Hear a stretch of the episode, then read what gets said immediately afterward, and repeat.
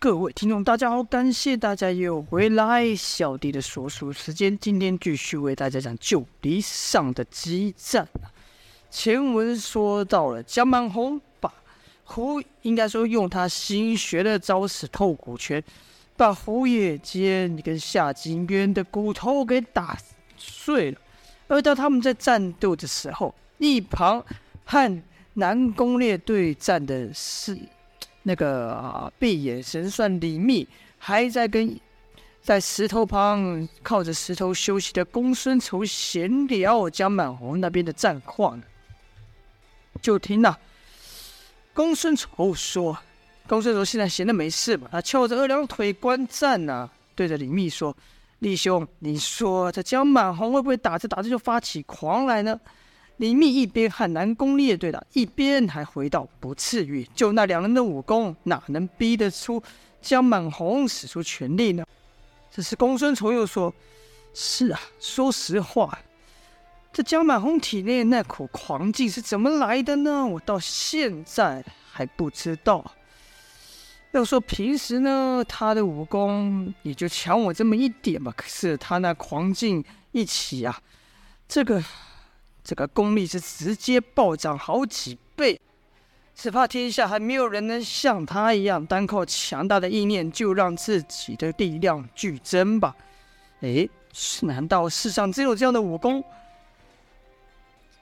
李密则说：“瞧你说的，怎么可能光凭意念的提意念就提升自己的功力了？那真有世上只有这样的功夫，大家还这么苦练功夫干嘛？全都去学那意念大法，不就成了吗？”可公孙仇说：“可你看那江满红不就是一个活生生的例子吗？我听寨主说，当初他也是费好大一番劲，才把狂劲大发的江满红给收服呢。跟着呢，两人就赌起了江满红会在几招之内打败胡野间和夏金渊。这么一看，江满红只狂劲一发，只一招就把他打败了。公孙仇是不服输啊！”耍赖对李密说道：“哼，那不算。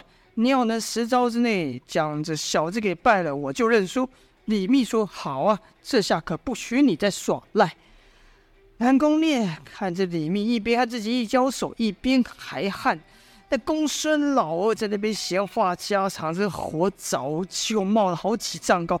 说到底，他好歹也是前武林世家之首，南宫家的少庄主嘛，心想。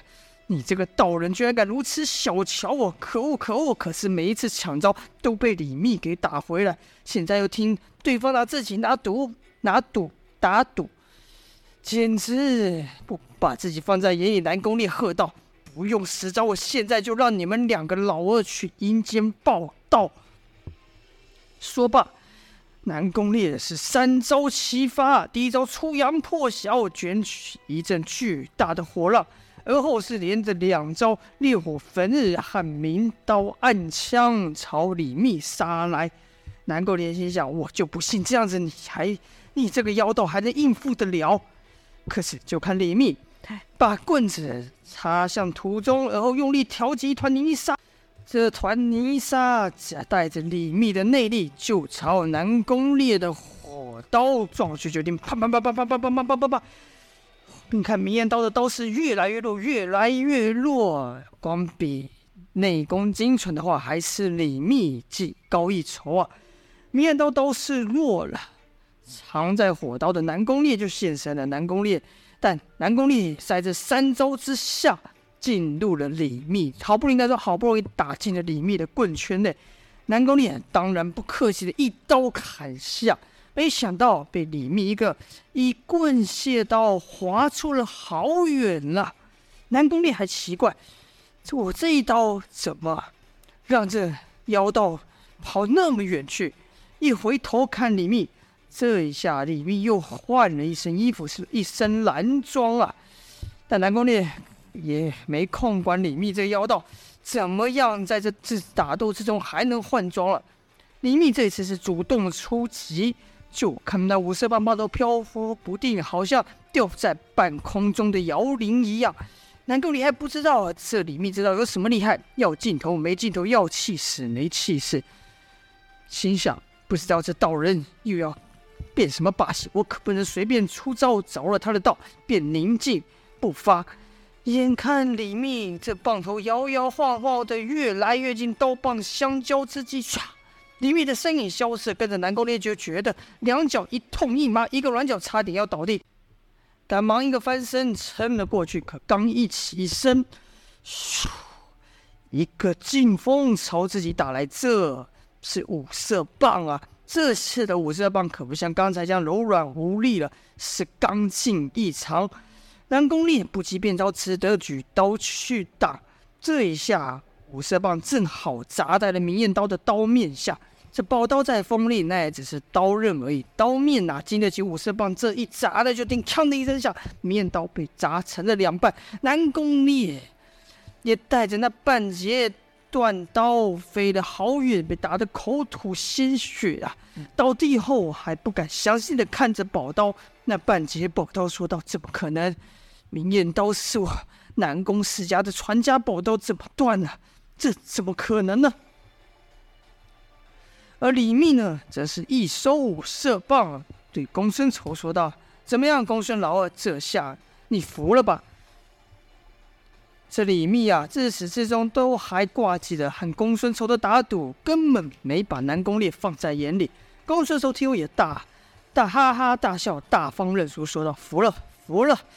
啊，你这道士果然厉害。想当初我对上这小子的时候，也只和他打个平手，没想到啊。”他居然如此轻易的就栽在你的手里，两人哈哈大笑。同时，南宫烈兀自看着断刀发呆，好像还没有办法接受他就此败来的事实。而正当李密对南宫烈战斗结束之际呢，杨无惧那边传出一声嘶吼啊！这道吼声夹带杨无惧雄厚的内劲，让李密等人也为之一震。却说，他们这些小弟手下打完了，大哥像是赵天烈在做，赵天烈和为首的杨无惧这一仗还没分出胜负呢。原来啊，赵天烈和杨无惧刚才比了一掌之后，两人气场都收了起来，跟着就看杨无惧以极慢的速度，一个沉腰向前横跨一步，这一步要在旁人看来只是。姚无惧很谨慎的向赵天烈靠近而已，但在赵天烈的眼中，姚无惧这一踏，他就可以把横在横在腰上的刀由三个方向快速劈出啊！斩天刀法的威力，赵天烈可记得啊，印象深刻，他可不敢小觑。于是赵天烈也缓缓一步往前踏进，同时一手上翻，一手下按，这一个姿势表示。杨无惧不论自己不论从哪个方向出，赵天烈都能后发先至，制住杨无惧。杨无惧自然也明白赵天烈的用意，赶忙把一脚往后，身子半转，如此就能拉开赵天烈的距离，以腰力发刀。赵天烈则是没有再跟进，反而朝后退了一步，后腿微沉，前脚轻点，如此杨无惧就算出手，赵天烈有信心能避开。杨无惧见赵天烈又破了这一招，于是再进一步。这一次呢，是把板门大刀横于胸前，如以此方法出刀，刀具缩短，但速度就快了。他还要让赵天烈连闪避的时间都没有。赵天烈知道厉害，来个不退反进，以空手夺白刃的姿势，准备等待杨无惧的板门大刀。要知道，杨无惧的板门大刀虽然是厚重异常，但刀刃并不锋利呀、因为杨无惧靠的全是他霸道的内力。如果以赵天烈这样的手法，那两人就又回到一开始比拼内力的地步了。这种顶尖高手的决斗，只是一个动作、一个抬手，甚至只是一个眼神。就能决定胜负。杨无惧见连变三招，被赵天烈连破三招，嘴角居然笑了，说道：“好小子，你现在这样的修为，连突飞猛进都不足以形容，估计你是碰上是什么奇缘吧？”赵天烈则说：“你称那叫奇缘吗？要再给我遇上一次，我可不愿意呀。”杨无惧说：“笑话，你这不过短短几年功夫，功力就要是快追过我了。”这种奇缘是多少武人的追求？话说你这武功可比你那娃儿厉害多了，是一冷一热，一冰一火。老子打滚江湖大半辈子，还没有看过这门武功。你拜的是哪门的师？练的是什么武功？听到赵天烈突然眼神一亮，问道：“你有听过神秘棋谱吗？”哪知杨无惧则回道：“神秘棋谱？那什么东西？拳谱、剑谱，还是脚谱？还是记载什么修炼内功之法？”赵天烈还以为杨无惧的江湖威力会知道什么是神秘棋谱，但看杨无惧一脸懵逼啊，赵天烈就不愿多起。多多说了，简单的说道：“算了，动手吧。”杨无惧也干脆一声狮吼，饱含杨无惧的内功。想当初在长白山岭，这一声狮吼就吼晕了几好几个正道高手，也把少年赵天烈给吼晕了。但是现在的赵天烈可不是以前那个赵天烈了，杨无惧的吼声再也伤不了赵天烈半分呐。杨无惧也知道。这吼声对赵天烈没用了，于是立刻使出他的无惧一刀。就听“嗤”的一声响，连风都被杨无惧给切开了。杨无惧劈刀的路径上，连大地也裂了一条深深，也被他劈出一条深深的裂缝。可是却没有劈到赵天烈啊！这次是杨无惧的头上出现一团白色云雾。而且这条云雾膨胀的非常快，很快的，只是一眨眼的时间，场上都充满了这浓密的云雾。看到这样啊，姚建勋瞳孔不由得复开眼，心想：这这浓雾简直和他们当初被关在药王谷天牢里差不了多少。只是那时候可是自然之力形成，现在这浓雾完全是凭赵天烈一己之力而为呀。好了。这就是本章的内容了。两别人的老大要动手了，到底谁胜谁负呢？就待下回分晓了。感谢各位的收听，今天先说到这边，下播。